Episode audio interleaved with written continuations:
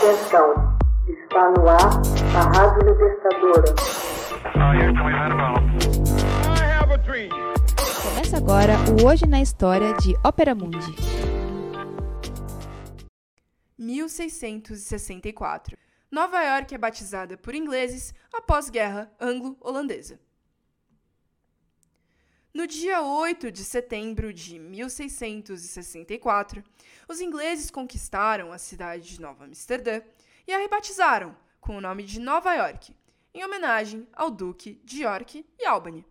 No final da Segunda Guerra Anglo-Holandesa, os holandeses ganharam o controle do Suriname em troca de que os ingleses controlassem Nova Amsterdã.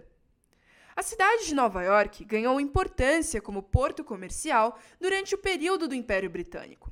Em 1754, foi fundada a primeira casa de altos estudos da cidade, a Universidade de Colômbia. Durante a Guerra da Independência dos Estados Unidos, a cidade emergiu como cenário de importantes batalhas. Em 1789, o primeiro presidente dos Estados Unidos, George Washington, foi anunciado no Federal Hall e Nova York manteve-se como a capital do país até o ano seguinte. No século XIX, a imigração e o desenvolvimento transformaram a cidade. Um projeto de desenvolvimento conhecido como Commissioner's Plan, de 1811, expandiu a mancha urbana por toda a ilha de Manhattan a abertura, em 1819, do canal do Erie conectou o Porto Atlântico com os vastos mercados agrícolas do interior do país. Em 1835, a cidade de Nova York já havia superado a Filadélfia como a maior cidade dos Estados Unidos. A política local tinha caído sob o domínio do Tammany Hall, um sistema de clientelismo político apoiado nos imigrantes irlandeses. Alguns membros da antiga aristocracia mercantil contribuíram com a criação do Central Park, que se converteu no primeiro parque paisagístico de uma cidade norte-americana no ano de 1857. Manhattan e Brooklyn também foram palco de um importante movimento abolicionista.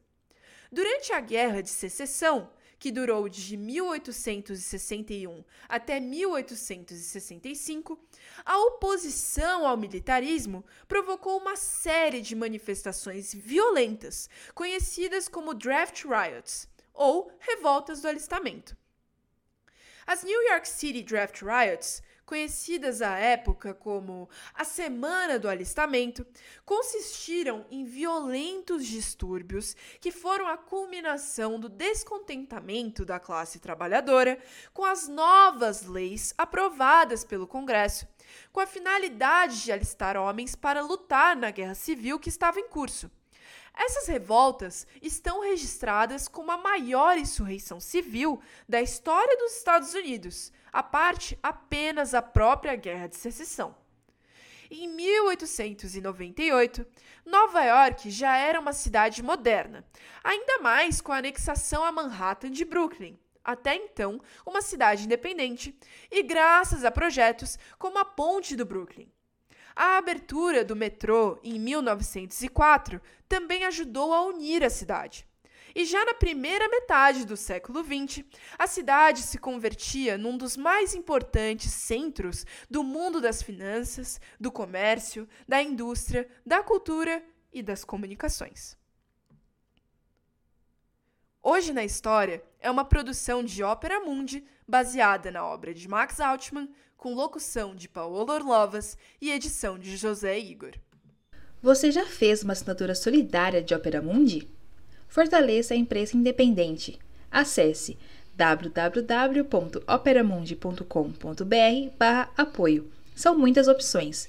Você também pode fazer um Pix usando a chave apoie.operamundi.com.br. Obrigada!